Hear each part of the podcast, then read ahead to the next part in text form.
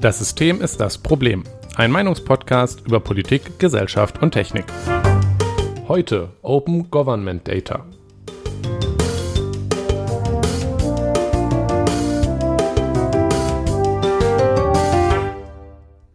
Schönen guten Abend, Jonas. Schönen guten Abend, Nikolas. Na, Na, na. Es ist wieder Zeit äh, Ja. für Podcast. ja, Bevor wir anfangen, reden wir über das Feedback zur letzten Folge, denn das gehört Ja. natürlich bei uns immer dazu. Und diesmal haben wir auch Feedback zur letzten Folge bekommen und eines, Tatsächlich. über das ich mich ganz ausgesprochen gefreut habe. tatsächlich. Ich mich auch. Nämlich, ähm, ja, nämlich Ben Herrmann, der uns schon mal Feedback gegeben hat. Da hatten wir auch hier schon im Feedback in Folge drüber geredet, zu äh, der Folge über, ich weiß gar nicht, welche Folge es war, aber es ging um kulturelle Teilhabe. Kultur, ja, ah, ja, Reichtum, Teilhabe. um Reichtum, ging es Reichtum, in der ja, Folge. ja. Kulturelle Teilhabe ähm, und wie das so zusammenhängt mit Armut. Hat unsere Folge gelobt. Letztes Mal nämlich ging es um Wissenschaft und Abstraktion und wie das zusammenhängt und dass Abstraktionen wertvoll sind und man sie nicht so schlecht machen sollte und dass zum Beispiel auch Gedichtanalysen in der Schule lernen auch wichtig ist und Steuererklärung machen eher nicht so. Und er ähm, ist ja Hochschullehrer. Professor nennt man das auch. Ähm, Ja, und hat sogar gesagt, dass äh, hier exakt das ist auch mein didaktischer Ansatz in der Hochschullehre.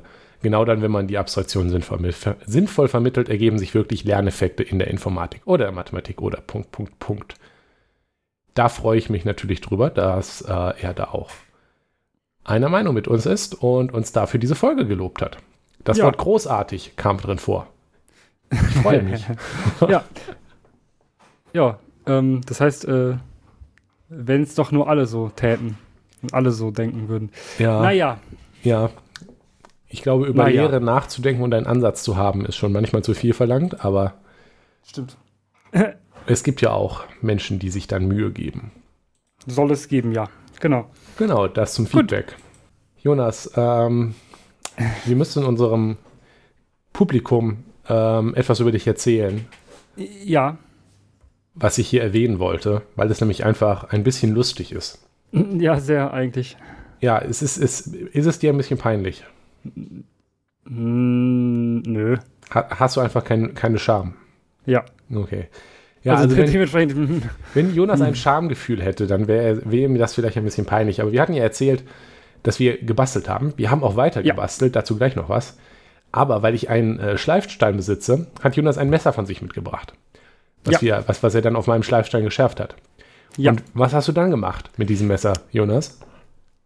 Erstmal Erzähl nichts. uns. Und dann am, am Tag danach Mhm. habe ich mir gedacht, ach komm, Jonas, das ist eine gute Idee, damit mal mit dem neuen Messer äh, Sachen zu schneiden. Und habe mir natürlich prompt ziemlich arg in den Finger geschnitten. Äh, Ähm, sah ziemlich ja. unangenehm aus. Der ja, Verband. es, also sieht auch immer noch nicht so schön aus, aber ähm, geht schon wieder. Hm, ähm, okay. Ich, äh, naja, ähm, merk's noch, also wenn es drankommt, tut es immer noch ein bisschen weh, aber äh, passt schon. Daumen ist noch dran. Muss, ko konnte nicht genäht werden, musste nicht genäht werden, alles gut. Der Stolz ist äh, nicht verletzt, weil du ja, wie wir festgestellt haben, kein Schamgefühl hast. Mhm. Aber es ist halt schon ein bisschen lustig, dass äh, Ja, ich habe jetzt auch gesagt, das nächste Mal, wenn Jonas ein Messer geschärft braucht, ähm, dann kann er zu mir kommen und dann schär, schärfe ich ihm das so auf Kindermesserstärke die ganze Schneide weg. Einfach Ja, aus genau. Sicherheitsgründen. Es gibt halt Leute, Ja. die sollten da lieber nicht. Ne?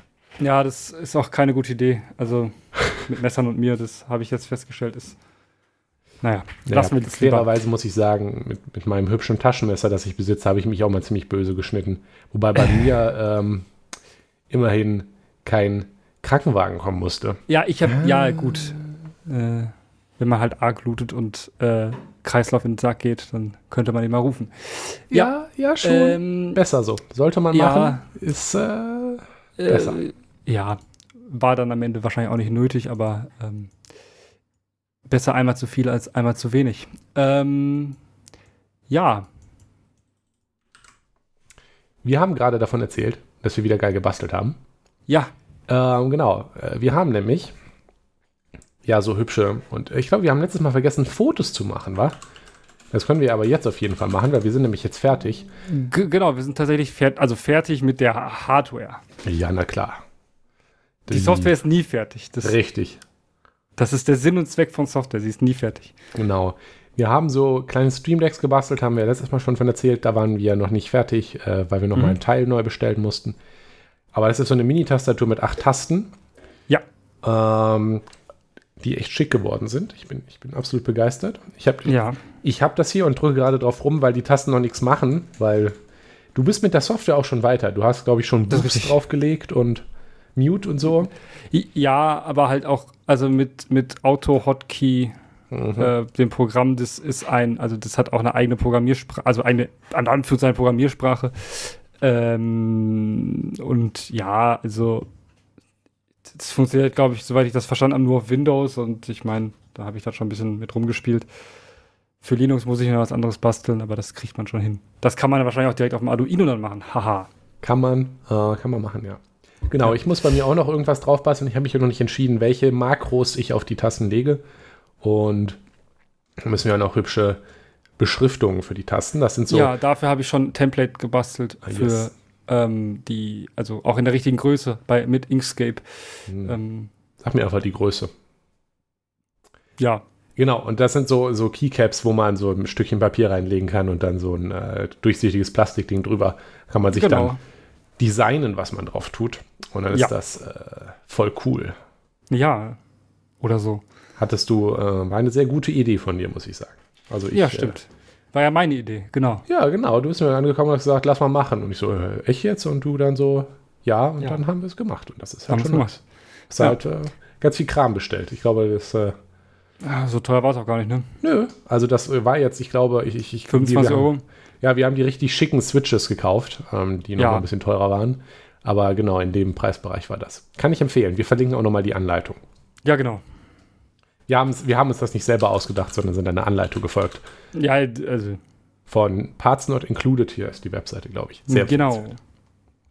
Ja. Okay. Gut. Jonas. Ähm, ja. Ich weiß die Antwort schon. Aber ja. trinkst du heute Bier? Nee. Ich habe Wasser.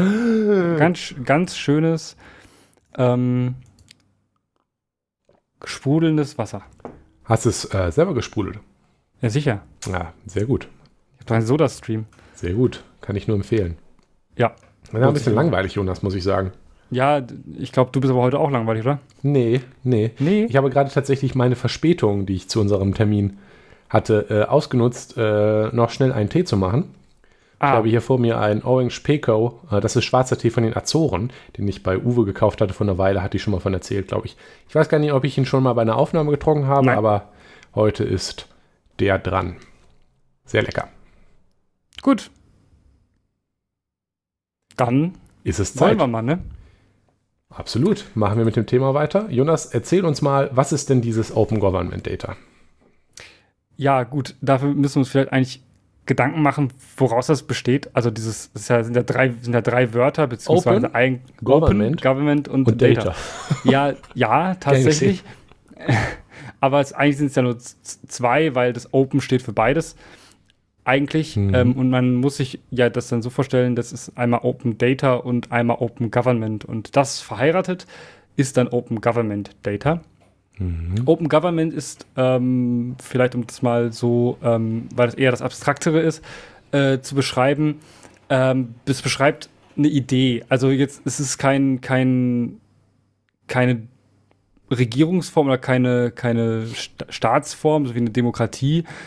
Äh, es ist einfach eine Idee oder die Idee, demokratische Teilhabe an allen Prozessen ähm, dieses ja, de, der Verwaltung, der ähm, Gesetzgebung zu haben durch eben eine geschaffene Transparenz und auch Kollaboration von verschiedenen ähm, Statusgruppen und äh, Partizipation, also der, der, tatsächlichen Teilhabe an Entscheidungsprozessen äh, zu schaffen. Dazu gibt es einen tollen Link vom oh. BMI, ähm, Bundesministerium des Innern, äh, was Open Government eigentlich ist. Ähm, das ist eigentlich eine OECD-Definition, äh, die man abgeschrieben hat. Ähm, beziehungsweise hat man sich darauf geeinigt, was das so ist und was die Idee ist.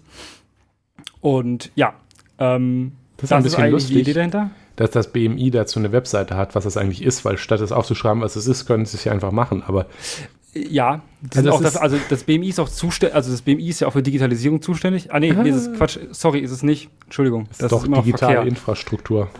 Ja, aber das BMI ist trotzdem für sowas zuständig wie ähm, Verwaltung, Ja, klar. Zeug und wie das funktioniert und äh, auch in der Durchsetzung der Gesetze innerhalb der Länder zuständig. Also das, darauf zu achten, das Justizministerium guckt da auch ein bisschen drauf. Auf jeden Fall müssen, also se- setzen die halt auch so Sachen einfach durch. Äh, und es gibt auch Ärger, wenn zum Beispiel äh, Gesetze einfach nicht umgesetzt werden von, von Landesbehörden. Mhm. Und ähm, da guckt das äh, Justizministerium auch mit dem BMI zusammen drauf und ähm, genau. Also das Ähm, ist, es ist natürlich eine grundsätzlich demokratische Idee. Ja, Mit äh, die, die Idee Open Government, wenn man Government, wenn man von einer Regierung oder einem Staat redet, der nicht demokratisch ist, ist das, äh, glaube ich, sowieso relativ Quatsch. abstrakt. Ja, also das Und Ja. viele, viele Sachen davon, die, die man darunter verstehen könnte, sind, sind auch so gru- demokratische Grundkonzepte. Also, Ja. was mir jetzt zum Beispiel spontan einfällt, ist zum Beispiel, dass Gerichtsverhandlungen ja generell offen sind. Äh, Genau. Öffentlich. Wenn, wenn es natürlich keinen Ausschlussgrund gibt, die es schon öfter mal gibt. ja, Jugendliche. Das ist halt auch so Genau. eine Sache, dass die, die Idee dahinter, die ist ja schon immer, das ist ja jetzt auch nichts Neues, Ja. dass eben das Wirken der Justiz transparent ist und eben vom durchschnittlichen Menschen geprüft werden kann, dass bei Wahlen man als Wahlbeobachter bei der Auszählung anwesend sein kann. Das sind so Beispiele, dass natürlich der Kern der Demokratie ist, dass das Volk äh, Ja. äh, Kontrolle über die Staat, die Regierungsapparat insbesondere ausüben kann. Und Open Government ist jetzt halt die Idee, das erweitert ähm, auf viele Sachen halt Transparenz, Partizipation direkt an den Prozessen auch der Verwaltung zu schaffen. Genau, und ähm, ja, dafür, also insbesondere braucht man jetzt, und da kommt dann die Daten, kommen dann die Daten dazu. Um jetzt irgendwie Hm, partizipieren Daten. zu können, müssen einem ja auch dann Daten zur Verfügung gestellt werden. Also äh, Daten können da ja erstmal grundsätzlich alles sein. Also äh, wir reden hier von Bauplänen, also von, von Straßenbauplänen, Bauleitplanungen und ähm, so müssen oder Entwürfe für Plätze zum Beispiel. Also öffentliche Plätze werden umgestaltet zum Beispiel. Da äh, soll dann Partizipation stattfinden. Also das ist jetzt die ganz niedrig, niedrigste Ebene und sowas muss ja, sowas soll, sind Daten im Prinzip. Und Open Data bedeutet eigentlich tatsächlich, dass solche Faktendaten und Daten, die erhoben werden oder auch können oder das auch noch können, also noch nicht erhoben sind vielleicht, oder auch einfach ähm, ja, Daten, die, da, die für Informationen wichtig sind, zur Verfügung zu stellen. Aber Jonas, Ja, der, das Planfeststellungsverfahren für die 17-streifige äh, für die 17-streifige Stadtautobahn von Dortmund-Hombruch nach Dortmund-Hörde lag doch zwei Monate lang im Keller hinter dem Kühlschrank im Keller des Verkehrsplanungsamts Dortmunds aus. Was willst du denn noch genau. mehr? Ja, das ist, das ist, das ist so, ähm, da kommen wir auch später nochmal zu dem äh, hin, wenn wir über den äh, Stand, der, also den aktuellen Stand mal reden. Ähm, ja, es, es, es geht nicht nur darum, dass Daten irgendwo rumliegen. Also ähm, bei Open Data geht es natürlich auch darum, dass sie wirklich auch zugänglich sind. Wir kommen da nochmal drauf zurück, wenn wir darüber reden, ähm, was es denn eigentlich so für Kategorien von Open Data gibt ähm, oder Open Government Data und äh, ja, wie man damit irgendwie äh, ja, arbeiten kann und auch eben teilweise nicht. Ähm, Alles klar. und wenn man jetzt das alles zusammenklatscht, dann denkt man sich, okay, klar, es geht dann darum, dass offene Daten von äh, der Regierung oder der, der, der Verwaltung zur Verfügung gestellt werden, ähm, um eben damit allen Leuten demokratische Teilhabe zu vereinfachen. So, das heißt auch, dass diese ähm, Open Government Data Sachen sollen alle mit Open Source Lizenzen verfügbar sein. Also sowas wie, ähm, also dass du mit diesen Daten machen können sollst, was du willst. Also ähm, natürlich event mit, mit einer Namens- oder äh, Quellenangabe und sowas, also sowas wie zum Beispiel CC äh, BY. Bei. Äh, also bei, ja. Steht Ähm, ja auch für bei. ja, bei, ja, ne, oder, oder, also solche gibt es zum Beispiel, gibt es ja Creative Commons Lizenzen und sowas. Genau, also die zur, zur Erklärung, die Creative Commons Lizenzen sind Lizenzen, die äh, zum Beispiel, man zum Beispiel, wenn man einen ähm, Text verfasst fasst oder ein Bild malt und das öffentlich stellt und möchte, dass Leute die frei weiterverwenden können, dann kann mhm. man sich mit den Creative Commons Lizenzen so aus Modulen zusammenklicken, was man Leuten erlauben möchte. Die genau.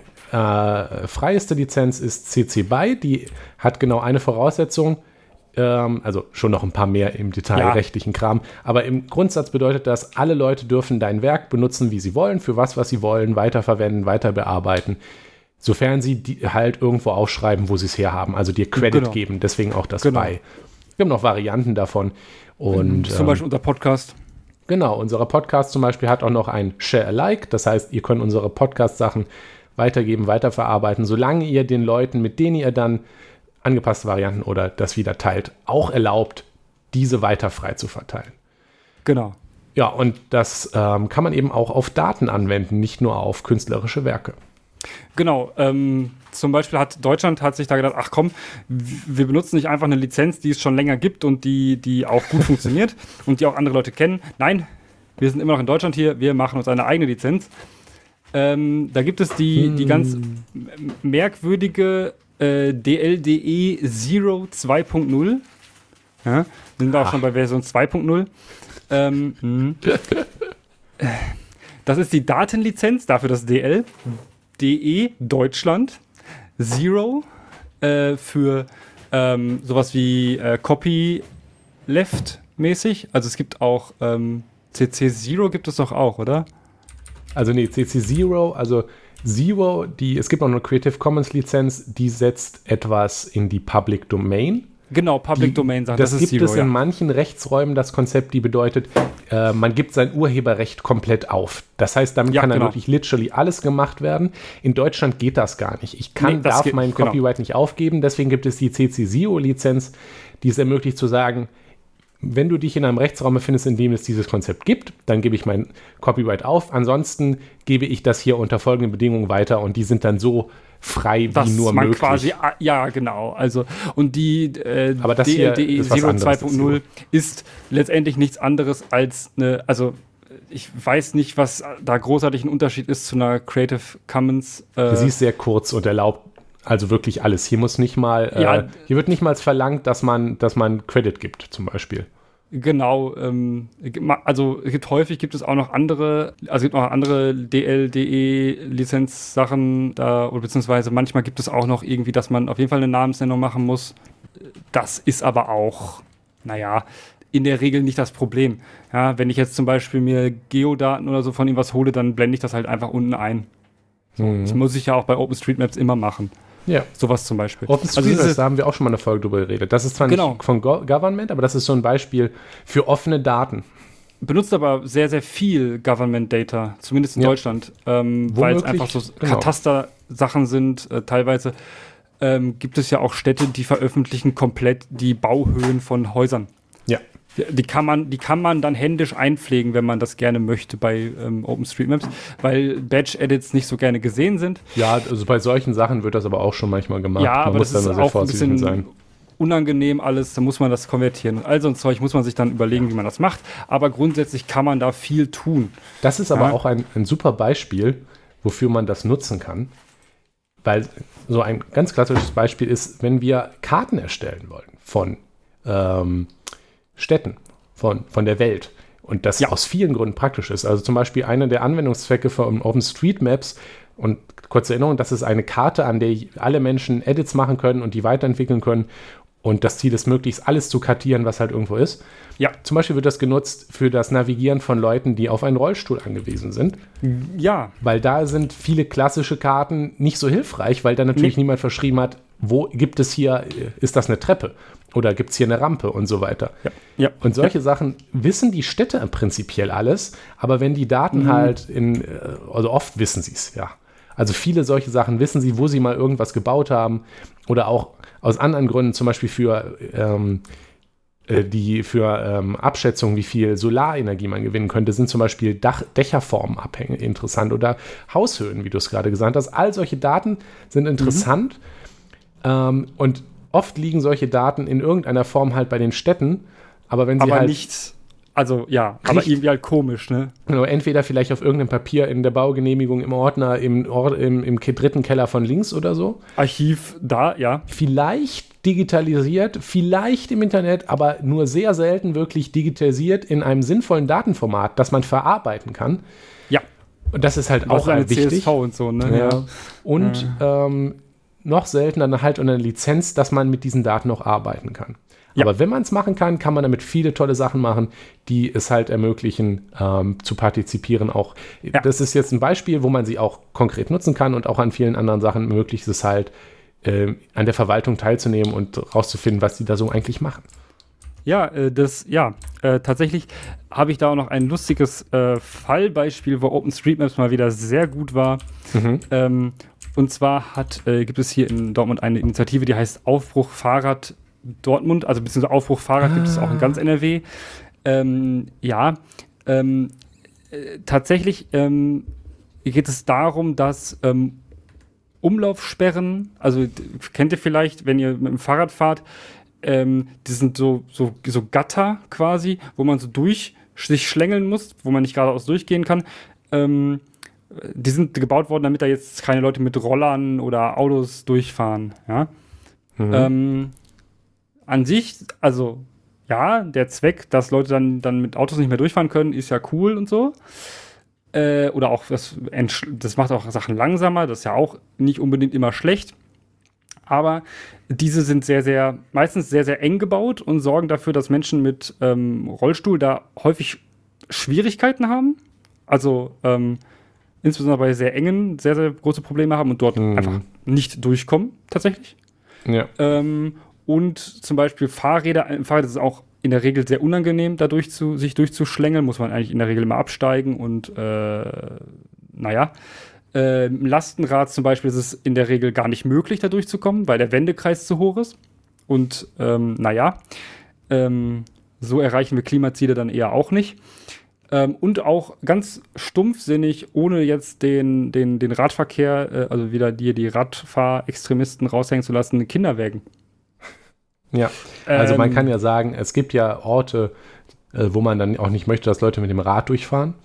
Ja, klar. Äh, aber wenn man dann dafür dann halt Leute mit Rollstuhl und Leute mit Kinderwagen, und das finde ich halt auch lustig, weil ich kenne einige Kinderspielplätze, die ja. ziemlich enge Umlaufsperren habe, wo man dann so, wenn man okay, wenn man jetzt halt äh, Mutter ist oder Vater ist, der mit, mit, mit einem Kind im Kinderwagen noch dahin und rollen möchte, dann ähm, ja, ist halt irgendwie unpraktisch. Genau, und da hat eben Aufbruch Fahrrad hat da ähm, tatsächlich mal gesagt, dass ähm, es, also wir haben einen Antrag gestellt ähm, mit einer, also ähm, Bürgerbegehren-Dings antragsmäßig, so kann man ja machen. Ähm, und dann sagt man so, ja, okay, hier bitte, wir wollen, dass, das, dass gerne die Umlaufsperren wegkommen. Und die Stadt Dortmund hat aber leider nach einem Jahr, nachdem dieser Antrag gestellt worden ist, leider als Zwischenstand gesagt, wir wissen gar nicht, wo die überall stehen. Das ist auch so eine Sache, wo hier wieder praktisch wäre, wenn halt sowas wie Städtebau digitalisiert wäre, damit man das dann durchsuchen kann. Aber man braucht ja nicht mal als offizielle digitalisierte äh, Daten, denn da gibt es ja schon was, wo Leute freiwillig was zusammengebaut haben. Genau. OpenStreetMaps. Hervorragend, ja. Das, Leute tragen da Umlaufsperren ein, weil, ähm, weil es geht, ja. Ähm, und das Tolle an OpenStreetMap ist auch, dass es dafür auch Tools gibt, wie zum Beispiel Overpass Turbo. Damit kannst du einfach eine Anfrage stellen, die dann so aussieht wie zum Beispiel, zeige mir alle Umlaufsperren im Stadtgebiet von Dortmund. Mhm. Also, und dann zeigt das dir auf der Karte alle Umlaufsperren in Dortmund. Wenn da ein paar dabei sind, die vielleicht falsch positiv sind, wo die nicht mehr stehen zum Beispiel, oh, schön. Ja, aber da kann man doch mal nachgucken und sagen, ach, guck mal, ist ja schon weg brauchen wir gar nicht entfernen. Ist ja schon weg. So, ja. das heißt, für diesen Zweck ist das hervorragend. Da fehlen sicherlich aktuell welche. Ich habe zum Beispiel auch ein paar noch eingetragen, nachdem dieser Tweet kam. Aber solche Sachen helfen auch eventuell, ähm, etwas besser zu machen. Und in diesem Fall ist es tatsächlich direkt Partizipation. Indirekt, aber es ist Partizipation. Ja. Ja. Und, und da wäre es natürlich jetzt optimal, wenn zum Beispiel Städte in Zukunft bei Bauvorhaben solche in mhm. irgendeiner Form als offene Daten zum Beispiel Planungen, Pläne von, von neu gebauten Straßen und so weiter direkt veröffentlichen. Und Digital und zwar auch in einem Kartenformat, Digital, also in einem sinnvollen ähm, Format. Nicht einfach nur in einem PDF mit lustig eingezeichneten Bildern. So. Das Nein, nicht, nicht ja, so PDF, aber eingescannt. Ähm, äh, ja, ähm, dass sowas dann äh, von Leuten, die solche Datenverarbeitung machen, eingetragen werden kann und dann später für viele Sachen nützlich werden kann, wenn man zum Beispiel finden muss, wo haben wir überall Umlaufsperren aufgebaut. Ja. Ja, ähm, viele andere Sachen übrigens wären zum Beispiel auch interessant, ähm, wenn ich jetzt dran denke, wo die Verwaltung arbeitet, um, um Statistiken zu erstellen. Ähm, wenn man die tra transparenter gestaltet, um herauszufinden, wie, wie die Städte arbeiten. Ja, ähm, zum Beispiel sowas bei Bauvorhaben kann man herausfinden, wie viel Kilometer Radweg wird gebaut oder man kann Statistiken erstellen über welche Stadt baut immer noch Straßen ohne Radweg oder mit äh, zu schmalen Bürgersteigen und so weiter. Mhm. Das sind alles Sachen, wir, wir, konzentrieren uns jetzt hier auf Karten, weil das beides Sachen sind, die wir Kartenstädte bauen, die uns interessieren, aber man kann sich natürlich viele andere Fälle ausdenken. Naja, aber Karten sind auch sehr, sehr wichtig, weil, also äh, insbesondere auch für ja, viele für Menschen wichtig, weil sie halt Stadt. eben auch, ähm, ein, also sind eine Abs Karten sind eine Abstraktion äh, unserer Umwelt. nice. äh, Ne, dementsprechend, äh, ja, also eine sehr, sehr, ne, ist eine Abstraktionsebene. Wir, wir haben eine Abstraktionsebene, die Karte und ähm, können uns dann damit anhand dessen vorstellen, wie das dort aussieht. Ja? Mhm. Ähm, so, und dafür ist es halt eben, äh, ja, wichtig, sowas zu haben. Natürlich gibt es auch noch andere Sachen. Also, ähm, Planungsverfahren zum Beispiel müssen ja nicht in der Karte dargestellt werden. Also natürlich schon, wo der Ort ist vielleicht, aber zum Beispiel so einen so ein paar Bilder von einem, von so Aus, von einer Ausschreibung, wo jetzt zum Beispiel ganz ein paar ähm, Leute sich Gedanken gemacht haben, wie sollen, wie wollen wir denn dieses Dings gestalten? Ähm, davon werden dann irgendwie so Bilder und Renderings erstellt und dann ähm, ja, ja soll man die auch bitte ordentlich, ordentlich mal, mal, mal zur Verfügung stellen, dass man quasi sagen kann, okay, das kann ich mir vorstellen. Natürlich gibt es moderne Technologien, ja, die zum Beispiel sowas auch erlebbar machen können. Also so Bürgerbegehren zum Beispiel. Ähm, also sowas gibt es ja sowas, dann wird dann dahin geladen zu einem, zu einem Ort und wird gesagt, so hier, jetzt können wir hier uns mal aussprechen und sagen so, okay, was, was gefällt euch denn daran nicht und äh, habt ihr irgendwelche Sorgen mit diesem Planungsverfahren und so weiter und so fort. Und dafür müsste man ja im Vorfeld auch informiert sein. Ja. Also natürlich kann man sich auch, kann man sagen, ja komm, wir informieren die Leute alle auf dem, ähm, auf dieser Veranstaltung. Aber es müssen ja erstmal alle auf einen Stand, einen gemeinsamen Stand sein, um überhaupt diskutieren zu können. Und ich glaube nicht, dass eine Veranstaltung das bieten kann. Ähm, so eine kurze Bürgerbeteiligung ist immer schwierig, äh, wenn da noch erstmal erklärt werden muss, was ist denn überhaupt ein äh, eine Gemarkung oder was ist ein, äh, was ist ein, äh, was sind Kriterien, die wir haben, überhaupt erfüllen müssen und was dürfen wir überhaupt, ja. ja. Ähm, warum dürfen wir hier keinen Zebrastreifen bauen? Weil er 30 ist und sowas. Also, mhm. ähm, und kein also, gesonderter Grund vorliegt, bla bla. Und solche Sachen halt, ne? Was mir ja. gerade auch noch einfällt, als ein, ein Beispiel, äh, wo wir, wo wir beim Verwaltungsprozess selber denken. Also sowas wie, was macht der Stadtrat eigentlich? Das ja. sind ja Sachen, die in einer Demokratie ja sowieso auch öffentlich sind, ähm, mehr oder weniger. Regel. Ähm, mhm. Und eine Sache, da fällt mir gerade spontan ein Projekt ein, das hat nämlich mal die Zeit gemacht, die hat die Protokolle des Bundestags, ja, ja. das ist natürlich eine andere Ebene, aber der Bundestag veröffentlicht ja, ja die Protokolle der Sitzungen auch. Die wurden ja schon immer mitprotokolliert, äh, nach Stichworten durchsucht und dann zum Beispiel die, wie oft ein bestimmtes Stichwort in den Bundestagssitzungen vorkam über die letzten Jahrzehnte hinweg mhm. in einer ziemlich coolen Infografik aufgetragen. Und das ist halt auch nochmal so ein Beispiel. Also das ist schon, das ist schon länger open, aber was man halt für Sachen machen kann und auch viel über äh, wichtige Sachen für unsere Demokratie und die Gesellschaft rausfinden kann, wenn halt solche Daten in der Demokratie verfügbar sind. Ja, also ja. Äh, ganz einfaches Beispiel sind Protokolle von Sitzungen genau, von die Protokolle vom Bundestag sind ja zum Beispiel Wort, sind ja Wortprotokolle ähm, in, also stenografierte Wortprotokolle ja. die in PDF-Format dann vorhanden sind. Äh, in Plaintext glaub, gibt es die, glaube ich, nicht, aber eine PDF zum Beispiel zu lesen. Ja, die sind, wenn das, wenn das, das nicht handschriftlich ist, dann also, geht das schon, ja. Wenn die nicht eingescannt sind, ist das kein, also wenn die eingescannt sind, ist das ein bisschen ja, schwierig. Wenn es getippter Text ist, dann kannst du also getippten Text äh, Schreibmaschinentext oder gedruckten Text Kann eingescannt, man- kannst du kriegt man hin. ziemlich gut Texterkennung drauf machen. Ja. Handschrift ist eine andere, andere. Das ist Paar ein anderes Schuhe. Thema, aber das ist es ja zum Glück nicht. Nee. Ähm, die sind auch schon sehr, sehr lange, sind ja auch schon, also und ich glaube auch ältere Protokolle sind auch digitalisiert im Sinne von, dass sie jetzt inzwischen äh, durchsuchbar sind, maschinenlesbar sind. Und naja, da kann man dann coole Sachen mitmachen. Sowas wäre ja auch, also der Bundestag ist ja eine hohe Ebene und da ist natürlich auch sehr wichtig, dass sowas gemacht wird. Da, da ist auch viel Geld hinter, dass das geht. Jetzt kommunale Ebene, immer so dieses kleine Thema. Also dieses, dieses Thema, da sitzen so kleine Bezirksvertretungen rum, ja, die äh, haben in der Regel keine Wortprotokolle, sondern natürlich Ergebnisprotokolle, weil kannst ja nicht, also niemanden da Steno schreiben lassen in einer äh, Bezirksratssitzung, das äh, ist viel zu teuer. Ja. Wer soll das bezahlen? Ähm, und ist ja auch, auch nicht unbedingt notwendig. Ähm, aber wenn diese Daten zum Beispiel auch mal ordentlich zur Verfügung gestellt werden würden, wäre das ja schon mal auch ein Gewinn. So, wenn man jetzt sich jetzt denkt, okay, hm, in meiner Stadt gibt es doch bestimmt so, so Sachen, wo die Leute, die im Rat sind, sich das auch jetzt angucken können, was, worüber sie überhaupt äh, entscheiden müssen. So, da kriegen sie so wahrscheinlich so dann die, ne, die, die Daten, hm, gucken sie sich dann irgendwie äh, vorher an am PC und äh, können sich die Notizen machen, wenn sie dafür irgendwie eine Meinung haben und sowas. Ähm, ja.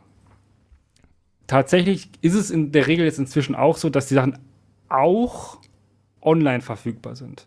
Ich rede von auch, weil es immer noch die Regel ist, dass äh, da äh, hier so, so, so ganze Akten, also riesengroße Papierberge per Kurier durch die Gegend geschickt werden und den Leuten dort in die Hand gedrückt, also Ra- Rats, also Personen, die im Rat sind, in die Hand gedrückt werden und so wird so, hier, bitteschön, für die nächste Sitzung. Und da sind dann teilweise auch Sachen drin, die natürlich nicht öffentlich sind. Es gibt natürlich nicht öffentliche Sachen, ähm, die dann auch nur die Leute bekommen. Das ist ja cool, soll ja auch so sein, aber das kann man auch online irgendwie regeln mit so Login und so. Also es ist jetzt nicht so ganz wild. Ja. Ähm, wird inzwischen auch recht viel gemacht. Größere Städte haben das auch in der Regel. Solche Ratsinformationssysteme heißen diese äh, Undinger. Ähm, und ja, das sind auch dann so Sachen, da können ja dann auch dann, ähm, also es ist dann nicht so, wie das, ähm, wie du das ganz am Anfang gesagt hattest, wie so der Plan für die Umgestaltung der, äh, der Auto, Straße zur Autobahn lag doch aus. Irgendwo. ja. Ähm, in diesen Ratsinformationssystemen sind die Sachen dann ja auch öffentlich her. Mhm. Und ich sage hier nicht öffentlich. Extra nicht. Weil ich der Meinung bin, dass Öffentlichkeit auch eine äh, Zugänglichkeit bedeutet. In dem Sinne von, dass man nicht wissen muss, wo man gucken muss. Ja? Wenn du jetzt sagst, das liegt in dem Karton XY dort und so, aber ich weiß leider nicht, in welchem Amt. ja, dann ist das Ja. schlecht. Am PC zu gucken und sich durch, durch, so, durch so Sachen zu, in welchem Ausschuss wird das behandelt und so weiter und so fort, sich da durchzuwühlen, ist unfassbar blöd. Die Volltextsuchen funktionieren häufig mal nicht so gut, auch weil die PDFs, die dort dann zum Beispiel hochgeladen werden, gar nicht durchsucht werden von dem System selbst. Ja, PDFs sind halt auch doof für solche Daten, weil sie sehr schlecht durchsuchbar sind. Es gibt sowas ja, also das kann man ja einbinden, Gibt aber es, aber schön ist es eigentlich auch nicht. Eigentlich möchte man halt ein System haben, das die Daten irgendwie sinnvoller strukturiert, als hier ist ein Haufen Ja. PDFs und dann Ja. eben auch sinnvoll durchsuchbar macht. genau. Weil Durchsuchbarkeit ist halt ein enormer Gewinn an Ja. Verfügbarkeit und an Zugreifbarkeit. Ja. Ja, also, ne, so, und ähm, das ist jetzt so, ähm, da, da gibt es so, ich glaube, es gibt drei bis vier Anbieter in Deutschland, die ganz viel machen. Einer ist da noch irgendwie, glaube ich, bei fast 50 Prozent des, also Marktanteil. Ähm, verdienen damit sehr, sehr viel Geld, weil das lassen sich Städte sehr, sehr viel Geld kosten, weil sie es halt auch eben einführen müssen. Haha, da kommen wir auch später nochmal zu, äh, warum das jetzt auf einmal irgendwie alles passiert. Ähm, und ja, ähm, das, das ist ja schön und gut, so ein Ratsinformationssystem zu haben. Wie das aber gepflegt wird, ist eine andere Sache. Wie zum Beispiel mit PDFs, die nicht durchsuchbar sind oder dass da vollkommen nichtssagende ähm, Beschreibungen für diese ähm, ja, äh, Objekte angelegt werden. Also so ein Objekt zum Beispiel, was jetzt äh, diesen Vorgang beschreibt. Da sind dann vielleicht noch im Freitext oder so, der auch durchsuchbar ist, sind dann vielleicht so ein paar Sachen ge äh, gesagt, so Bauleitplanung, äh, da muss man das Vokabular kennen, eventuell, wenn das nur spezifisch Vokabular ähm, gemacht ist. Und es ist einfach irr, unangenehm. Ähm, und ich musste mich damit mal beschäftigen mit, mit Ratsinformationssystemen und wie man da Informationen rauskriegt. Und ich kann sagen, es ist ein Elend. Ich erinnere mich, dass wir, glaube ich, mal ein unterwegs waren in äh, der Bittermark oder so, hier irgendwo in ja. Dortmund einen Geocache gemacht haben und du dein Leid geklagt hast äh, über diese Ratsinformationssysteme, weil du, glaube ich, gerade dabei warst. Ja, genau. Und äh, es ist halt ein Elend. Und äh, barrierefrei ist das natürlich auch nicht, wenn man äh, da Sachen hochlädt, die man nicht äh, Volltext ja. durchsuchen kann, wo keine Beschreibungstexte dran stehen. Ähm, ist in der Regel sehr schlecht für Menschen, die ähm, Sehbehinderungen haben. Das übrigens, wenn es ist ja so eine Sitte geworden, zum Beispiel übrigens auf, weil Twitter zum Beispiel Buchstabenbegrenzung hat, gibt es ja Leute, die ja. Dann Screenshots von Text posten als Bild stattdessen, wenn sie etwas Längeres haben. Ja. Ähm, ich kann den anderen, den, die, die Idee dahinter ja verstehen. Das geht, geht halt schnell, wenn ich einen Text habe, screenshot ich ihn halt ab. Aber bedenkt bitte, dass das jetzt zum Beispiel nicht mehr geht mit Screenreadern, auf ja. die viele Leute halt angewiesen sind. Das heißt ja. also, versucht Bilder und so etwas zu vermeiden und. Und wenn, so kann, man, halt, kann man einen, eine, eine, eine Bildbeschreibung ja. äh, hinzufügen, einen Alternativtext, sogenannten, ähm, dann ist auch was für die Barrierefreiheit getan. Ähm, ja. Und genau, ähm, aber diese, diese, diese ganzen Ratsinformationssysteme sind ein Elend, das kann man so zusammenfassen. Ähm, da gibt es allerdings auch da kommen wir später nochmal drauf zurück, was ich auch in diesem Zuge der Beschäftigung damit gefunden habe, ähm, wie man damit am besten umgeht und wie man da vielleicht äh, irgendwie eine, eine, eine schöne Reform reinbekommt. Sagen wir es so. Ähm, und wir sind da jetzt viel lokal gewesen und im Bundestag, Bundestag haben wir auch schon ein bisschen drüber gesprochen. Aber wenn wir jetzt ja weiter nach oben schreiten in unserem jetzt für Deutschland föderalen System, ähm, kommst du ja dann auf eventuell Regionalparlamente ähm, oder auch dann halt ne, auf Landesebene. Und auch da ist es natürlich wichtig, dass Informationen besser zugänglich sind. Da ist auch meistens mehr Geld hinter, um das eben zu veröffentlichen. Ähm, und zum Beispiel gibt es ja auch Landesämter, die sehr viele Faktendaten erheben. Ne? Mhm. Also ähm, da gibt es unfassbar viele Daten, also Landesamt für Vermessung ja, äh, die machen ganz viele Datenerhebungen, ganz viel anderes Zeug, was da, was da erhoben wird. Und das wird tatsächlich ähm, in Nordrhein-Westfalen ist es einigermaßen gut, wie das veröffentlicht wird. Da gibt es auch ein, also zum Beispiel Geodaten, gibt es ein Geoportal. Was so andere Daten angeht, ist auch wieder nicht so gut. Muss ich leider dazu sagen. Hm. Naja, ne, man muss es halt auch wollen. Ähm, ja, schon. Und es ist jetzt so, dass man ja zum Beispiel, wenn man auf, auf Landesebene geht, kann man sich ja nicht mehr mit allem beschäftigen. Da müssen, da werden dann ja auch teilweise noch Partikularinteressen abgebildet, wo man weniger eine Meinung zu haben kann und äh, aber auch dann sehr wichtig, Sachen, die sehr wichtig sind, wo sich dann auch Leute, die eben dort partizipieren wollen, ähm, das dann auch eben können und dann eventuell nochmal mit, mit Leuten sprechen können, die da irgendwie politisch aktiv sind. Ähm, da ist es äh, tatsächlich so, dass diese Daten häufig, also auch die Daten, wie da Prozesse ablaufen, häufig sehr schwierig zu bekommen sind. Und weil das eben so schwierig ist und mhm. auch ohne dass es, dass man es einfordert, das nicht passiert ist, muss da ja ein Zwang für die Regierung oder die, ähm, die Gesetzgebenden oder auch äh, ja, die, ähm, die Verwaltung des Landes oder Verwaltung von überall, muss ein, Gesetz, muss, muss ein Gesetz her, ein Zwang her, dass Daten veröffentlicht werden, damit wir dieses Demokratiedefizit halt nicht irgendwie auf Landesebene haben. Ja? Und auch nicht auf Bundesebene natürlich. Auf kommunaler Ebene natürlich auch nicht. Aber es muss ein Gesetz her, was das alles abbildet und sagt, komm, hier, bitte macht mal. Ja. ja? Veröffentlicht die Daten mal ordentlich. Die Leute sollen, sollen halt teilhaben können. Ähm, Zum Glück haben wir das in Deutschland. Da kommen wir nochmal später darauf zurück, wenn wir sagen, wie sieht es denn jetzt gerade so aus. Aber ähm, auf globaler Ebene gibt es ja auch viele Daten, die existieren. Und es gibt auch globale Probleme, die man mit öffentlichen globalen Daten wahrscheinlich viel besser angehen könnte, als wenn man die bei sich behält. Ja. Fallen mir jetzt in der letzten Zeit vielleicht ein paar drängende Themen ein. So. hm. Ja, schon. Ich habe da mal was gehört. Also so diese ganzen Datenveröffentlichungen äh, zu Corona. Ja, Inzidenzen, äh, Schwere der Erkrankung und so weiter und so fort. Diese Daten gibt es alle. Die gibt es auch zum Glück sehr, sehr viele. Also mhm. Gesundheitsdaten, also Bevölkerungsgesundheitsdaten und so epidemische, epidemiologische Sachen waren schon immer gar nicht so schlecht dokumentiert, weil mhm. das ja auch wichtig ist. Die WHO ist da auch sehr hinterher schon immer gewesen, dass da Daten vorhanden sind. Die sind aber auch jetzt deutlich öffentlicher geworden durch Corona.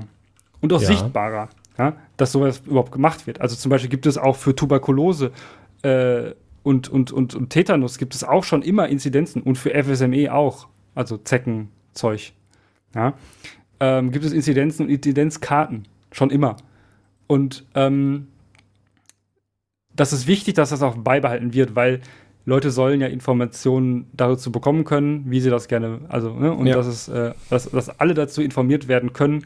Und wenn jetzt zum Beispiel irgendwo eine Virusvariante von irgendwas ausbricht, sollte das auch möglich sein, das, das, das transparent darzustellen. Das ist natürlich wichtig für Wissenschaft und auch eigentlich alle Menschen. Ja, beim Thema Covid-19, ähm, ja.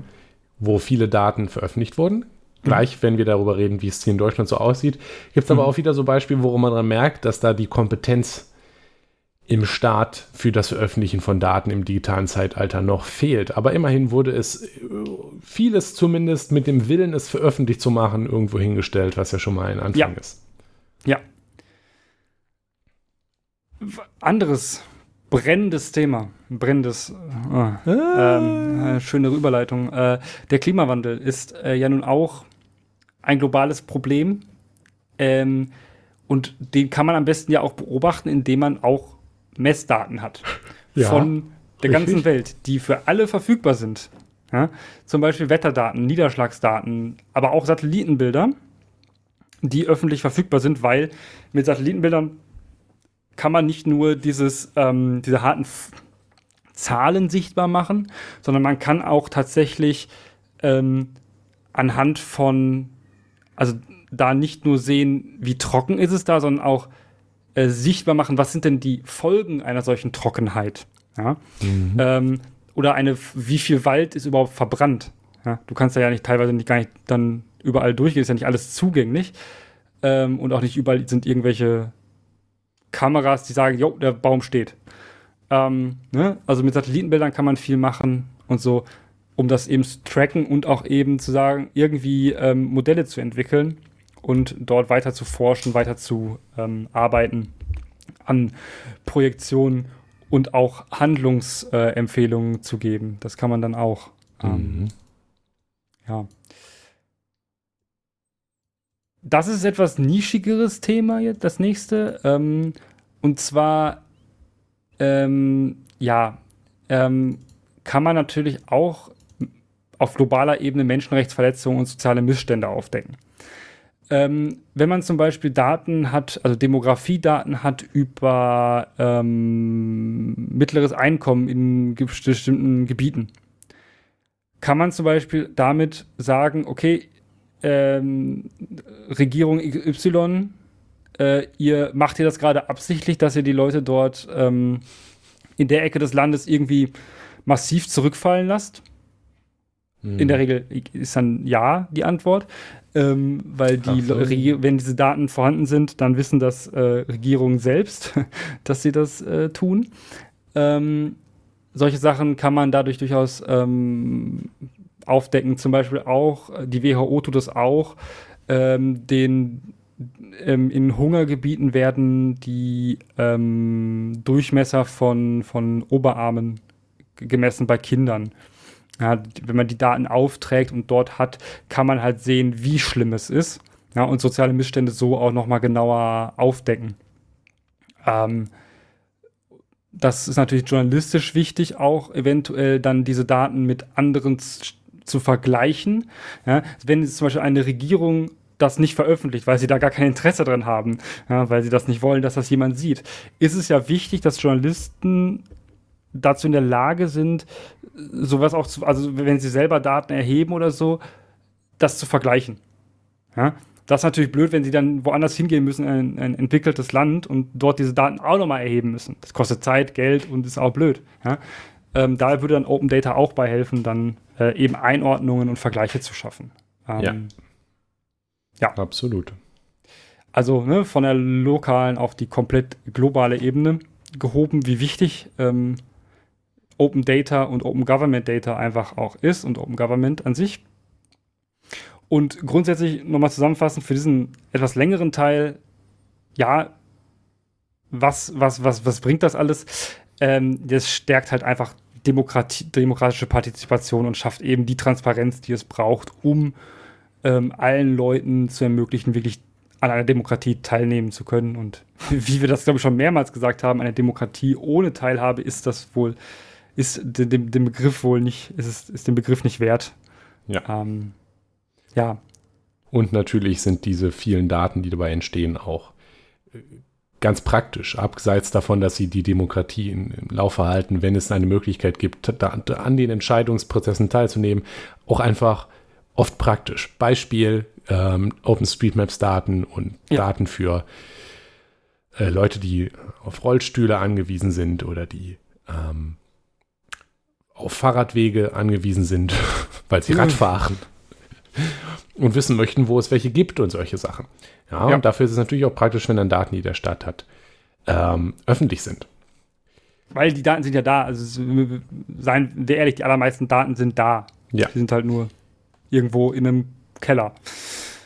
Ja. Ich, man, man muss sich jetzt aber fragen, also ich habe gerade, ähm, ich habe da zwei Beispiele mhm. und da kommen wir jetzt so, wie es gerade so aussieht, zu wie das in Deutschland so ist. Also du hast, du hast eine Grafik rausgesucht, wie mhm. das so mhm. ist mit Open Data und äh, Deutschland ja. ist da nicht gerade erster Platz. Nee, gar nicht. Ähm, also das ist eine, eine, Grafik, die werden wir auch verlinken ähm, vom ähm, von der OECD. Äh, von der OECD, genau. Ähm, musste des, den Artikel äh, suchen. äh, von, von, genau, von, von der OECD. Ähm, und das ist so, dass die haben die, da diese Grafik erstellt und unterteilen eigentlich, das tun sie grundsätzlich, Open Government Data in drei Kategorien. Das ist die Data Avail Availability, also die überhaupt Verfügbarkeit, mhm. die Accessibility, das ist natürlich eine Subkategorie, weil sie kann ja nur accessible sein, wenn sie available ist. Ne? Also ja. wisst das selber. Ähm, also die Zugänglichkeit, die, die Zugänglichkeit. dass es überhaupt erhältlich ist versus wie zugänglich sind die Daten. Genau, also das ist zum Beispiel so, wie wenn du sagst, okay, äh, die Daten liegen ja im Amt aus versus die Daten sind online verfügbar. Also versus Accessibility ist online einem, verfügbar. Versus die Daten sind zum Beispiel dann auch noch durchsuchbar und ordentlich ja. strukturiert verfügbar. Ja. Das ist dann halt nochmal ja. zugreifbar. Das gehört auch zur Accessibility dazu. Und auch noch der dritte wichtige Punkt, Government Support Data Reuse. Das ist ähm, in Deutschland ja nicht das Problem, also ähm, wenig das Problem tatsächlich.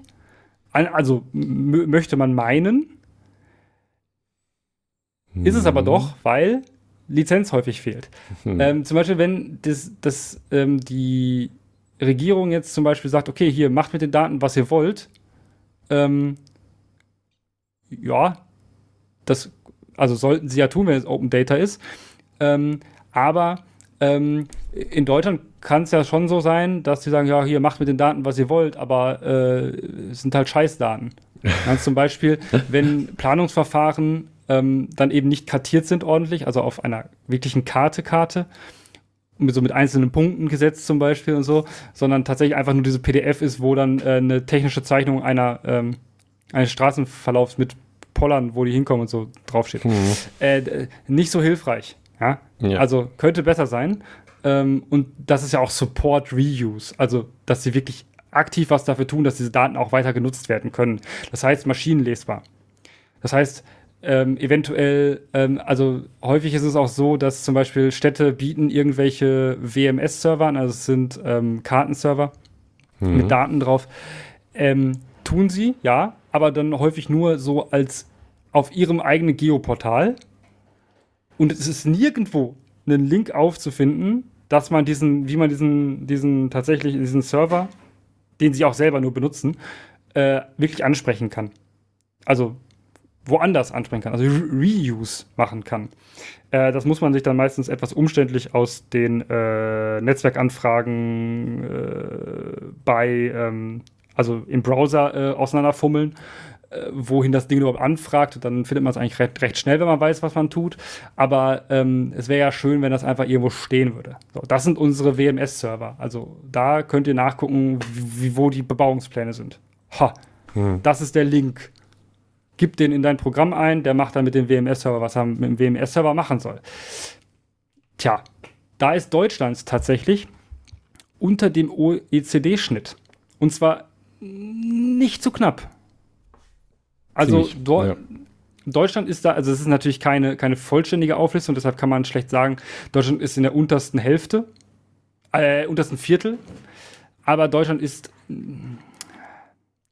nicht so gut. Also ähm, wir, äh, auf dem Bild sieht man es ja, also so sogar, ja, und das äh, sage ich jetzt nicht, ohne äh, irgendwie das Land äh, irgendwie zu bashen zu wollen, sogar Österreich. aber aber ist, doch schon steht ein deutlich, bisschen deutlich, deutlich besser da. Als, ähm, ja, ja Australia sogar hier ist sogar ganz weit oben. Nee, Moment. Austria, meinst du? Ja. Äh, ist das zum Beispiel dasselbe? Ich, Griechenland. Was ist der Unterschied? Ja, so, Griechenland ist sogar noch besser. Griechenland, das Land, dem der gute Deutsche immer einen Vorwurf macht, dass sie gar keine Verwaltung haben, die funktioniert. Ja. Hm. Ähm, ja.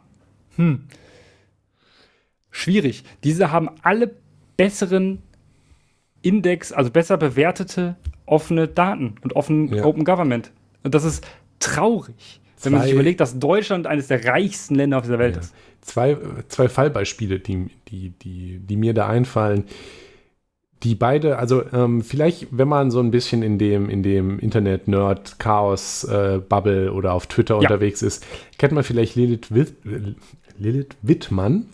Ja. Oder ähm, wo sie auch drin ist, das Zerforschung kollektiv, die sind unterwegs und schauen sich so, was, was, was Staat, was, was Deutschland hier, was der Staat so an, an Software und an Daten rausgibt und nimmt das so ein bisschen auseinander gerne auch.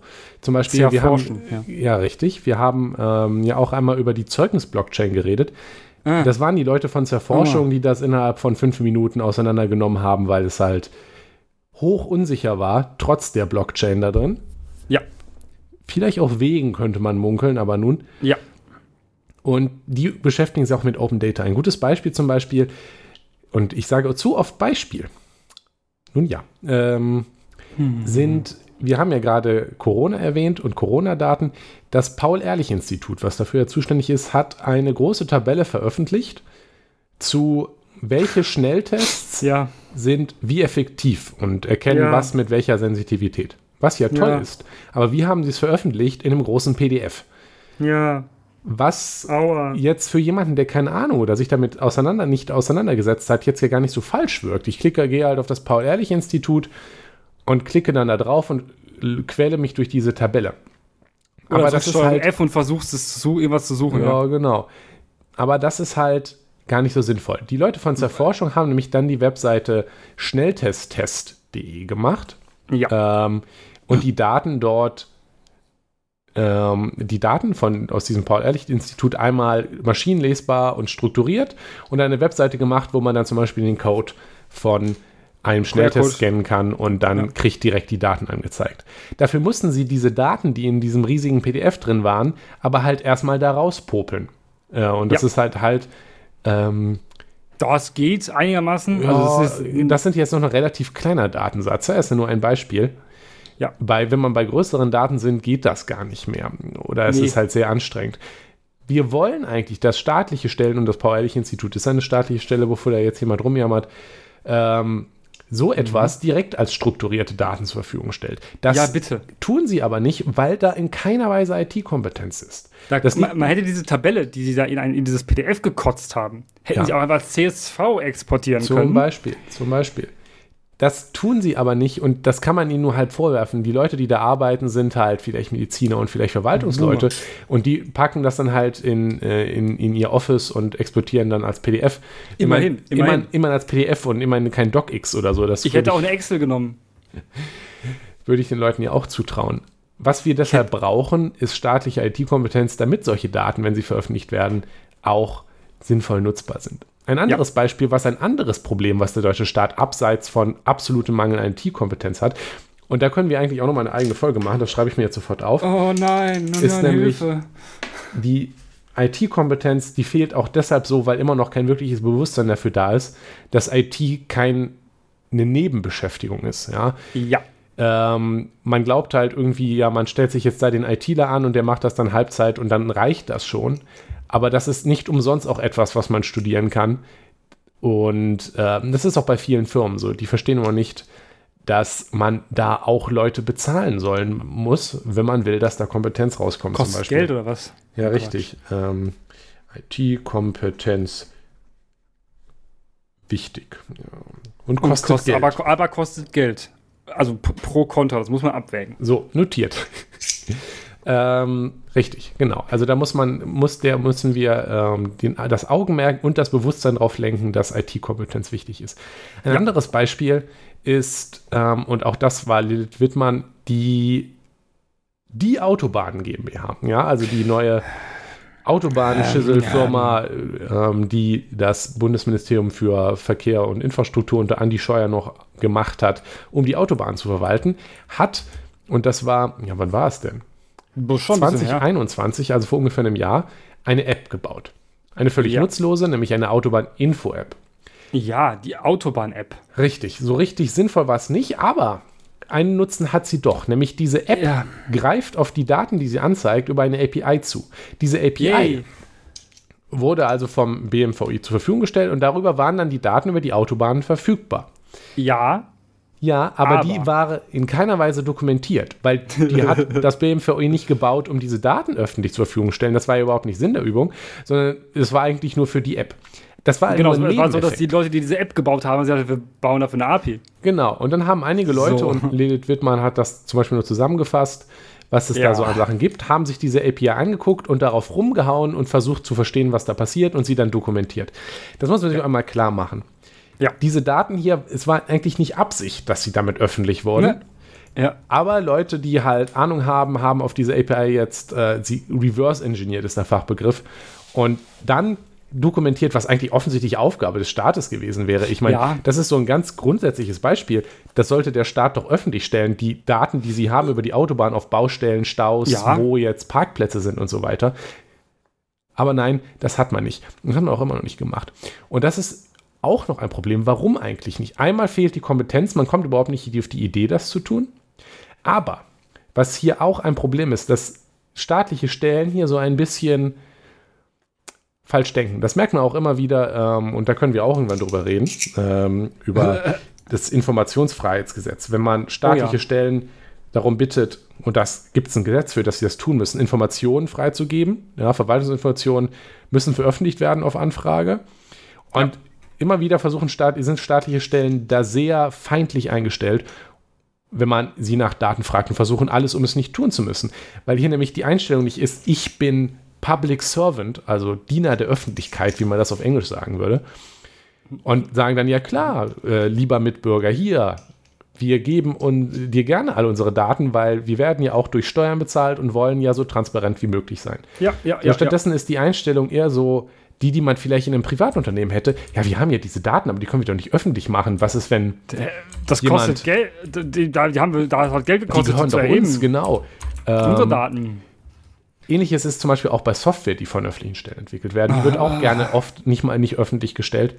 Und hier ist auch das Problem, das ist halt scheiße. Das Prinzip, was hier auch gelten sollte, ist Public Money, Public Code. Das ist der Name für so eine Bewegung, äh, für so eine äh, Initiative der FSFE, äh, wie das bei Software ist und das gilt bei Daten. Die Idee ist, was mit öffentlichem Geld bezahlt wird, zum Beispiel die Autobahn. Die Autobahn-App. Richtig, damit auch die Autobahn-App und damit auch die Daten über die Autobahn sollte auch öffentlich verfügbar sein. Und zwar nicht nur, wenn irgendjemand über irgendein Gesetz die Leute da anhaut, sondern einfach per Default, weil es ist ja öffentliches Eigentum und da sollte die Öffentlichkeit auch darüber informiert werden. Das heißt, das Bundesministerium für Verkehr und Infrastruktur sollte nicht versuchen, diese API für die Autobahn-App irgendwie geheim zu halten oder auf, darauf, dass sie reverse engineert wird, damit reagieren, sie jetzt sperren zu wollen oder so. Sie sollte sagen, ah ja, super. Aber, Hier, aber, wir aber, geben euch unsere Doku, damit ihr das benutzen könnt, weil sie gehören ja der Öffentlichkeit. Der ganze Scheiß ist der Staat. Der Staat gehört dem Volk und es ist zutiefst undemokratisch, das hier jetzt so hostil der Öffentlichkeit gegenüber aber, zu Aber Nikolas, was ist, wenn die öffentlich sind? Das heißt ja auch, dass dann die doofen Niederländer, die können dann ja einfach sagen, haha, lustig, wir machen jetzt einen Fork von der Deutschland, von der tollen deutschen Autobahn-App und machen, nennen das äh, in die äh, Niederlandse Autobahn-App äh, und machen unsere eigene Autobahn-App mit Käse und ähm, äh, Poffertjes. Und Fahrrädern. Ähm, und Fahrrädern, ähm, dann ist das doch, hat das doch Deutschland Geld gekostet und andere profitieren davon. Ja, ähm, und? Ja. Aber ja. genau das ist halt dieses, ist halt dieses Neiddenken. Das, das heißt, ist dieses, das ist der Gedanke dahinter, ja. Was halt irgendwie bei Unternehmen, die miteinander konkurrieren, noch Sinn ergibt, aber staatliche ja. Stellen, die von staatlichem Geld, von Steuern finanziert werden, sollten halt nicht in Konkurrenzdenken mit, weiß ich nicht, mit anderen Firmen treten, weil wenn sie das tun, wenn sie versuchen, hier jetzt ihre Daten bei sich zu behalten, in der Hoffnung, irgendwie Geld damit verdienen zu können, ja, dann sollen sie gefälligst halt privat werden und nicht sich von Steuern bezahlen lassen. Solange sie aber von Steuergeld kriegen, sollen sie bitte ihre Daten auch der Öffentlichkeit zur Verfügung stellen. Und wenn die Niederländer auch davon Code, auch profitieren, umso besser.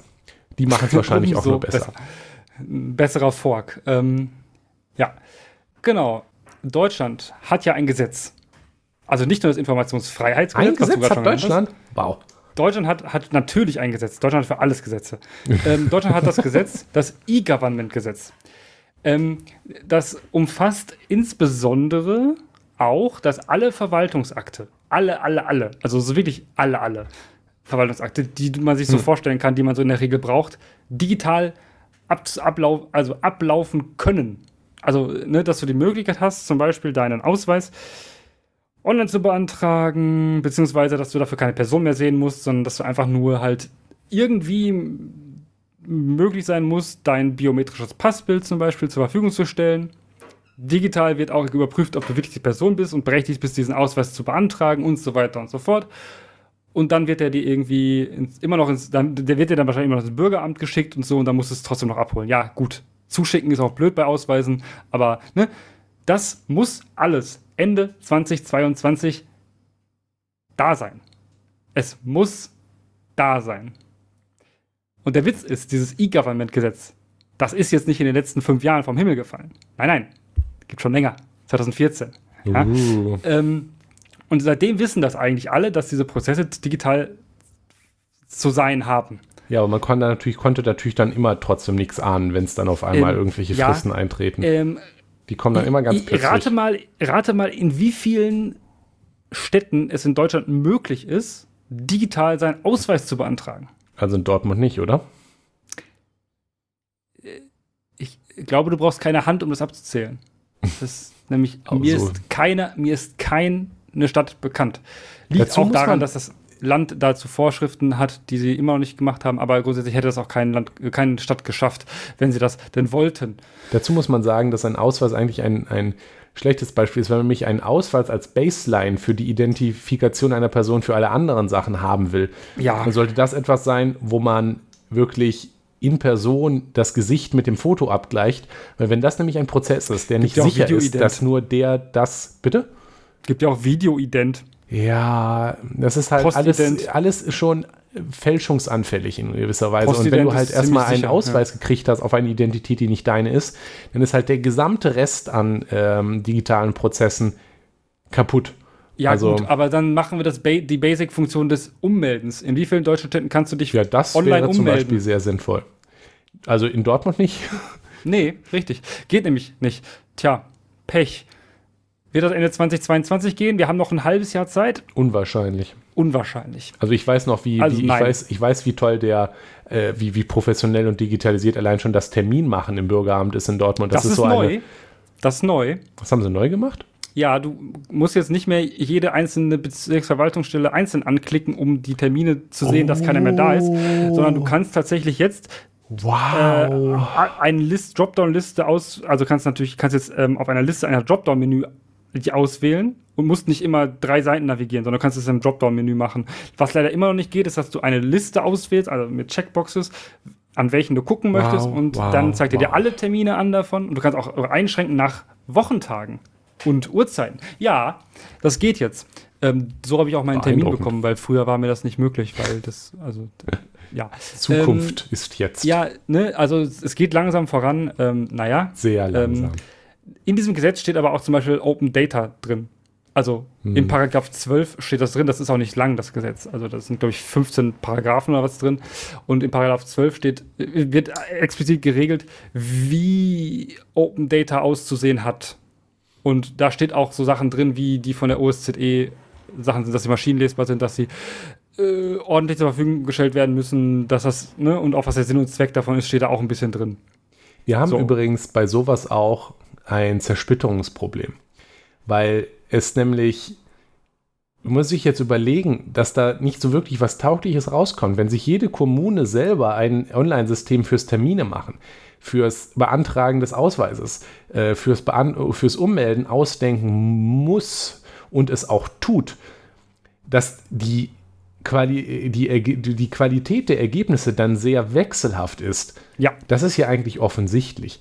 Wenn man da was Ordentliches haben wollen würde, und dass viele Kommunen das auch einfach nicht tun, wenn man da was Ordentliches haben wollte, müsste man eigentlich schon vom Bund sagen, hier bitte Kommunen, hier, Hier habt ihr ein. System, das wir entwickeln mit einem entsprechenden Budget, das er dann auch gut ist, benutzt das. und wenn nicht, kriegt ihr halt Ärger. So. Richtig, wenn nicht, kriegt ihr Ärger. Und dann haben natürlich auch die Leute, die es benutzen, wenn sie sich ummelden, den Vorteil, dass sie eine gleichbleibende Qualität haben. Dass ihr das gleiche System schon mal benutzt haben, vielleicht als ihr das letzte Mal umgemeldet Richtig, habt. aber dafür muss man natürlich was machen. Das, das Problem ist eher, dass ähm, man hier nicht wirklich bereit ist zu investieren und wenn dann lieber in irgendwelche tollen externen Berater, die dann Oder eine Autobahn. Scheiße machen. Äh, interessantes Beispiel ist hier auch wieder in Baden-Württemberg zum Beispiel. Ähm, gab es ein, gibt, es noch einen zentralen Dienstleiter, der die IT für die Schulen macht, Bellevue. Ja. Wo aber auch wieder, ja, mir den Namen. Das gibt schon lange, die zum Beispiel jetzt auch ähm, bei Corona Big Blue Button und so weiter, also Ja. äh, Meeting-Systeme gemacht haben. Aber die will jetzt die Verwaltung, nachdem es das jetzt Jahrzehnte gab, äh, abschaffen und lieber ähm, die Schulen selber schon irgendwas kaufen lassen.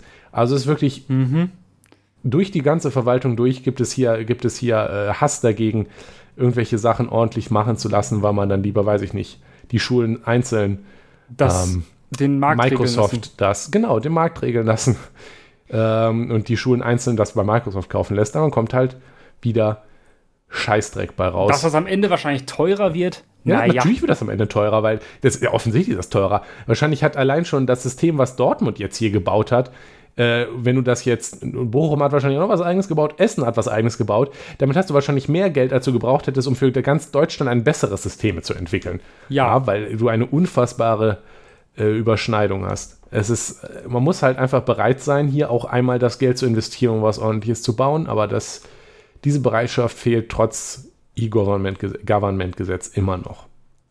Ja. Dieses Gesetz, also das Gesetz ist schon in Kraft. Also Ja, ja, schon Äh, lange. äh, also, ja, aber es hilft ne, halt nichts Also zum. Beispiel, da stehen, da stehen natürlich Fristen drin für zum Beispiel diese Verwaltungsakte und so. Äh, ja, klar, hilft ja nichts. aber hilft ja nichts. Ähm, da stehen Richtig. Sachen zu Open Data drin. Tja, haben wir immer noch nicht. So gerne, wie wir das gerne hätten. Oder wie das auch da drin steht. Also nicht nur, wie wir das gerne hätten. Ähm, so, kommen Tja. wir zu der Frage, was kann man also tun? Ja, also was kann- nicht die was kann- CDU was kann- wählen, ist erstmal ein guter Anfang. Ja, es ist immer eine gute Sache. Äh, auf der anderen Seite kann man tatsächlich ähm, den Staat immer gut nerven. Ähm, nerven ist dort nicht der Begriff, den ich benutzen würde, sondern das ist der Begriff, den den, die nutzen würden, weil sie den- sich genervt den- fühlen, wenn Bürger gerne wissen Verwaltung möchten, in der was Regel passiert. benutzt, wenn man ähm, sie nach was fragt. Richtig. Ähm, Uff. Hilfe, Kunde droht mit Auftrag. Ähm, Kunde, ähm, äh, man kennt es vielleicht aus dem Baumarkt, ähm, wenn, sich wieder, wenn sich wieder in der Holzabteilung versteckt wird. Ähm, ja, ja, da, oh, ja und es gibt da tatsächlich ein, ein auch äh, sehr, sehr von, von sehr, sehr engagierten, sehr, sehr ähm, demokratieliebenden Menschen ähm, gesch geschaffenes Projekt, beziehungsweise ja, die Leute lieben die Demokratie, aber Verein. Demokratie liebt die Leute leider nicht zurück, zumindest die genau, deutsche Demokratie gibt, nicht. Gibt es Frag den Staat. Ja, eine wunderbar tolle ähm, ein wunderbar toller Verein auch, ähm, mhm. der ähm, immer wieder wichtige Sachen macht immer wieder wichtige Sachen macht, zum Beispiel einfach mal ähm, auch teilweise klagt. Also Ne, ja. so, wenn, wenn der, wenn zum Beispiel jetzt irgendwie wieder Daten nicht herausgegeben werden, die herausgegeben werden müssen, die aber auch sehr wichtig sind, wo man sich so denkt, so Leute, was, was soll der Quatsch? So, wenn zum Beispiel wieder irgendwelche Beraterverträge, die öffentlich sein müssten, weil es ja Geld dafür ausgegeben worden, nicht öffentlich gemacht werden, äh, weil man sich irgendeinen Grund ausdenkt, das nicht tun zu müssen, tun Datenschutz, Landesdatenschutzbeauftragte manchmal. Mhm. Äh, da gibt es auch bessere und schlechtere. Ähm, mhm. Und dann muss man halt dagegen manchmal klagen und dann gewinnt man in der Regel auch. Also ich wüsste eigentlich von kaum, also von keiner Klage, wo äh, Fragt den Staat so richtig verloren hat in allen Punkten. Natürlich teilweise nicht in allen gewonnen, aber in der Regel äh, kann man damit nicht verlieren und das ist tragisch, wenn man sich überlegt, dass es eigentlich Prozesse sind, die man nicht führen bräuchte, wenn die Weil Verwaltung einfach gewinnt. machen würde, was sie eigentlich tun muss. Genau. Und ähm, wenn man jetzt zum Beispiel dann bei Frag den Staat immer wieder nachfragt, ist das eine gute Sache. Ähm, das ist auch eine, da ist auch eine große Sammlung an Daten drauf, tatsächlich. Ähm, aber zum Beispiel so Sachen wie, äh, also Fristen gibt es zum Beispiel auch im Informationsfreiheitsgesetz. Das ist das, womit das in der Regel funktioniert mit ähm, dem ähm, bei Frag den Staat. Da gibt es Fristen, die werden grundsätzlich gerissen. Also äh, wenn ihr eine Anfrage, also ich glaube, die allermeisten Anfragen auf Rat den Staat werden nicht in der angemessenen Nein. Zeit, also äh, Also ein Beispiel ist zum Beispiel, äh, schon wieder habe ich es gemacht. Naja, ähm, wenn man, eure Stadt hat irgendwo was gekauft und ihr möchtet wissen, was steht in dem Vertrag drin, dann geht ihr auf Frag den eine, Staat. eine App. Genau, hat zum Beispiel eine App, ja. Die Für Theo die Dortmund zum Beispiel also hat übrigens eine App gemacht. Ja. Die mhm. Theo Dortmund ist ja auch öffentlich, wird öffentlich Geld bezahlt, da haben auch Leute Informationsfreiheitsanträge gemacht. Kann man, kann man über, tatsächlich, ja, ja. Genau, überfragt den Staat, die haben da vorgeformulierte Sachen auch, die, die rechtlich halt geprüft sind, unterstützen einen und es ist dann alles öffentlich. Kann man zum Beispiel fragen, gib mir doch bitte mal den Vertrag und sag mir, wie viel Geld hat das eigentlich gekostet. Das darf man nach dem Informationsfreiheitsgesetz wissen. Das ist auch so ein Beispiel für Open Data. Und dann prügelt man sich mit irgendeinem nervigen Verwaltungsclown äh, monatelang rum und vielleicht kriegt man dann irgendwann, was man wissen wollte. Also solche Sachen, die genau, der Staat... Auch Teile, Informationen auch teilweise bruchstückhaft gegeben. Richtig. Nicht das, was man eigentlich gefragt hat. Richtig, ja. genau. Wenn man dann Glück hat, ähm, wird dann irgendwann äh, rausgerückt, was man wissen will und wissen darf. Ähm, oft wird oft sich halt sehr viel sehr gemotzt. Ja, bis zur Sinnlosigkeit. ja, aber gerade Geld ist so ein Beispiel, wo es eigentlich sehr offensichtlich ist, warum die Öffentlichkeit ein Anrecht da hat, darauf zu wissen, wofür der staatliche Stellen ihr Geld, das Geld rausschmeißen. Ja. Ähm, tja. Tja. Ähm, und am Ende äh, ist es sogar häufig so, dass wenn dann ähm, mehrere Leute der Meinung sind, ähm, also wenn man sagt so, nein, doch, nein, doch, nein, doch, ähm, steht man am Ende da, dann hat man Schlichtungsstellen, die gibt es auch dafür, so Landesdatenschutzbeauftragte sind es in der Regel, äh, und die sagen dann, sprechen dann meistens, sagen dann meistens so, ja, äh, ich schlichte das jetzt hier, aber, ich, aber die Landesdatenschutzbeauftragten haben leider keine Weisungsbefugnis über solche Verwaltungsleute. Das heißt, wenn, das, wenn der Landesdatenschutzbeauftragte jetzt sagt, so, äh, ja, also eigentlich müsstet ihr diese Daten rausgeben, das steht ganz eindeutig im Gesetz und das ist meine Rechtsauffassung. Können sie es halt aber trotzdem nicht machen. Können sie es halt trotzdem nicht machen, Muss dann, bleibt der halt Weg klagen. zu klagen. Und wer hat dafür, der, dafür Geld, Zeit, Lust?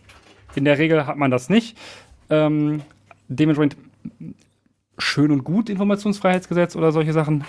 Aber wenn die Stadt, äh, wenn sich die Verwaltung blöd stellt oder taub, dann tja. Äh, ja, aber bei vielen, bei, bei nicht, nicht bei jeder Kleinigkeit, aber bei wichtigen Sachen, nein, also, bei großen Sachen ist dann halt zum Beispiel, fragt der Staat, ähm, haben dann ein Budget durch Leute, die spenden natürlich, ja. Ne? Ja. Das kommt nicht von ungefähr. Ähm, kann man auch mal, wenn man das gut ist, findet, was die machen, vielleicht mal drüber nachdenken, ob man dem ein bisschen was in den Hut werfen möchte. Ähm, und machen dann halt eine Klage. Also ähm, da gab es dann, wie du erwähnt hast, auch schon oft Klagen rausgekommen. Natürlich hat man, haben auch die nicht genug Geld, um jetzt dieses Kinkerlitzchen, was irgendeine Puselmuckel-Verwaltung mal wieder verkackt hat, zu klagen. Leider. Leider. Aber bei großen Sachen zumindest ist es ganz schön, dass die dann Anwälte und Geld haben, um das da durchzuziehen. Machen, Genau. leisten sehr gute Arbeit für die Demokratie bei Frag den Ja, Staat. so, und jetzt sind wir mal so weit, dass wir äh, Daten vielleicht haben sogar. Mhm. Ähm, wow. Ja. Wow. Also es ist meistens auch so, mh, diese Daten, ja gut, das sind manchmal CSV-Dateien, so, die sehen nicht so schön aus. Da guckt man drauf und denkt sich, ach schön, Zahlen und Buchstaben. Ähm, da kann man dann zum Beispiel Sachen machen, wie zum Beispiel äh, eigene Tools entwickeln. Zum Beispiel, zum Beispiel gesagt. Ja, zum Beispiel, zum Beispiel ähm, eigene Tools entwickeln. Ähm, um Daten angemessen darzustellen und Leuten verfügbar zu machen. Wie auch Und die oder auch APIs, die der Staat aus Versehen veröffentlicht für Autobahnen. Dokumentieren ist auch so eine Sache. Ja. Ja, und zum Beispiel gibt es da, das ist, das ist jetzt das, was äh, ich geteasert hatte, als ich Ratsinformationssysteme äh, mich mit beschäftigen musste. Mhm. Ähm, da gibt es ein Projekt, das heißt Meine Stadt transparent. Das ist äh, äh, mäßig aktiv, weil es sind halt auch nicht viele Leute, es ist auch sehr Partikularinteresse mäßig. Es ist halt so Ich Sachen muss- so, ich muss- ich ist muss mal- unsexy. Es Ich muss unsexy. anprangern, dass ich diese Seite aufgemacht habe und was mir als erstes ins Auge gefallen ist, dass hier steht exisitierende Städte. Oh, das äh, mach eine Pull-Request. Äh, äh, ist alles nämlich äh, Open Source ähm, und ähm, da kann man mitarbeiten und kann zum Beispiel, ähm, meine Stadt Transparent ist dafür da, um zum Beispiel Ratsinformationssysteme durchsuchbar zu machen. Problem Mhm. ist, muss man es selbst hosten. Muss man einen Verein finden in der Stadt zum Beispiel, ein CCC oder sowas, die machen das dann manchmal, der dann zum Beispiel so eine Meine Stadt Transparent äh, Instanz hostet und ähm, das Tolle an Meine Stadt Transparent ist, dass sie eine Schnittstelle benutzen, die sie auch vor Jahren, das ist auch schon ziemlich lange her, mal selbst entwickelt haben. So eine offene Schnittstelle, ähm, die zum Beispiel in Ratsinformationssysteme eingebaut werden kann, um eben ähm, ordentlich die Daten da äh, zur Verfügung zu stellen. Ja? Das ist dann ein, das ist dann, das ist OPARL, also O-P-A-R-L, also Open Parliament. Ähm, das ist auch sehr schön entwickelt. Ähm, und das gibt zum Beispiel tatsächlich bei manchen Ratsinformationssystemen, äh, ist diese OPAL-Schnittstelle drin in dem, de, de, dem Softwarepaket, was schon angeboten wird.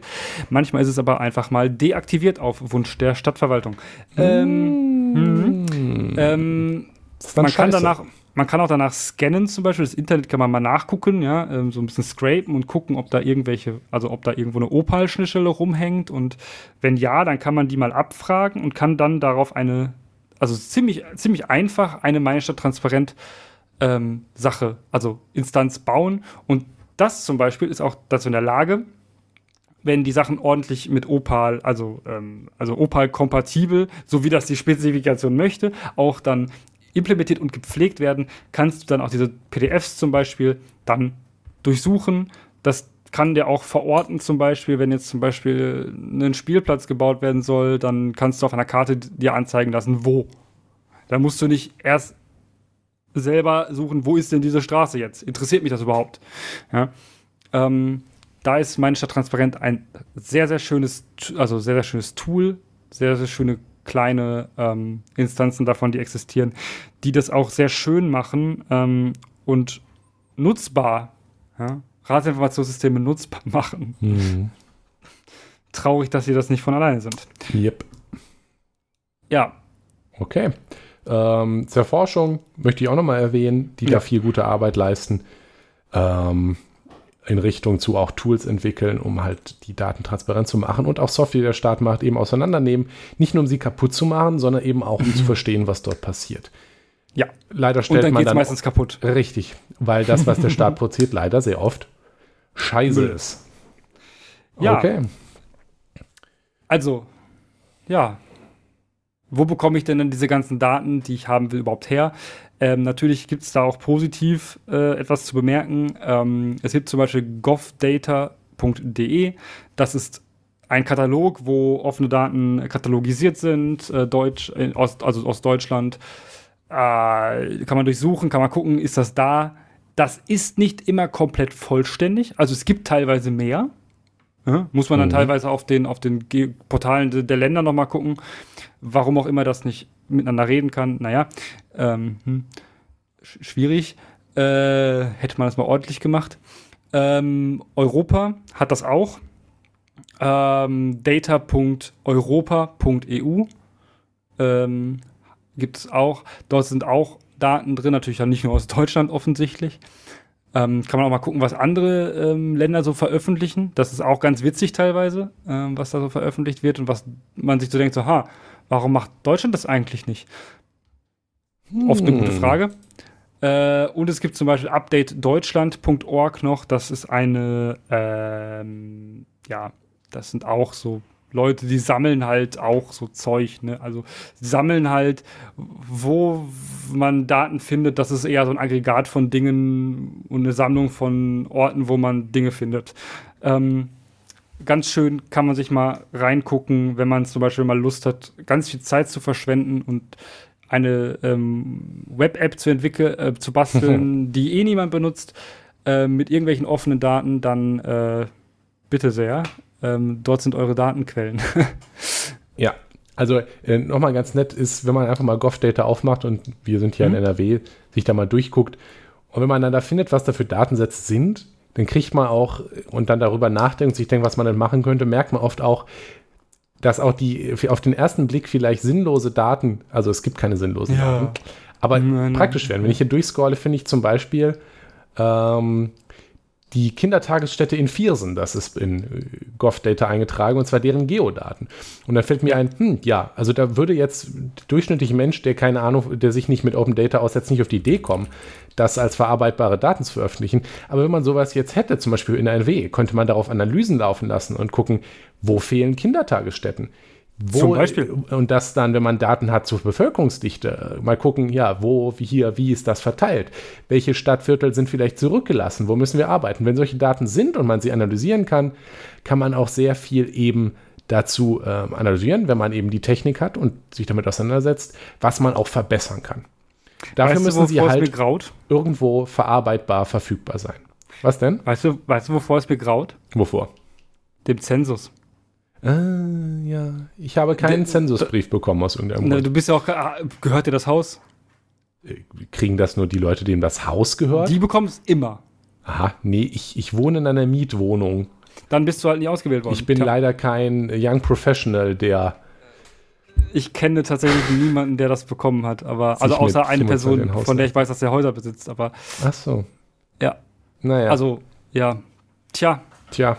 Sad. Wir sind nicht wichtig genug nee. äh, repräsentativ. Wir sind jetzt so, endlich wieder in der ähm, Zeit, wo nur noch äh, eine Demokratie teilnehmen darf, wer Grund besitzt, ja? Okay. Genau. Äh, ja, die Datenerhebung. Gut, dass Datenerhebung über ähm, ähm, Gebäude halt am besten von der Person, der die, die, ja, ja. die, die, die gehören, macht, ist natürlich ja, logisch. Was okay. auch immer dann die ganzen Wohnungsbaugesellschaften machen, die nicht wissen, ob ihre Gebäude noch eine Heizung haben, hm, weiß ich nicht aber da müssen sie sich halt mit beschäftigen. Aber dieser Gut, Zensus, der ist auch wird, nicht mein Problem. Ähm, Problem der muss ja auch irgendwie veröffentlicht werden und eigentlich kann man bestimmt ein großes PDF. Diese, kann man diese Daten nicht äh, also muss man diese Daten eigentlich komplett richtig ordentlich, richtig lecker ähm, mm. strukturiert veröffentlichen. Natürlich dann in verschiedensten Ausprägungen, ja. Mm. Und ich denke, dass das mal vielleicht ganz schön ist, um sehr, sehr viele Daten zu bekommen, die man sonst sich sehr, sehr mühsam zusammensuchen musste von Statista und dem sonstigen Bundesamt für Statistik und so. Die sind da auch teilweise nicht so gut, die Daten schön darzustellen und schön zu bereitzustellen. Ja. Aber ja. Okay. Zensus. Wenn ihr mitmachen dürft, äh, freut euch. Wir dürfen es nicht. Ich hätte mich sehr gefreut, hätte ich mitmachen dürfen. Aber naja. Hm. Ähm, Gut. Jonas. Nikolas. Sind wir durch? Ja, und ich bin durch. Ja, okay. Und wütend schon wieder. Ja, ich auch. Das hat dieser Podcast Naja. an sich. Naja, Nikolas. Dann ist es Es wohl war schön, soweit. trotzdem schön mit dir. Trotzdem ja, schön mit dir. Mit dir ist es auch immer schön. Stucken. Äh, bis, bis nächste Woche, sage ich dann mal, ne? Bis nächste Woche. Tschüss. Tschüss. Das war Das System ist das Problem. Schaut auf unserer Webseite systemproblem.de vorbei oder postet Kommentare, Feedback und Anregungen auf forum.eisfunke.com. Vielen Dank fürs Zuhören. Dieser Podcast ist frei verfügbar unter der Creative Commons Attribution Share Alike 4.0 Lizenz. Die Titelmusik ist Trash FM von Alexander Nakarada, frei verfügbar unter der Creative Commons Attribution 4.0 Lizenz.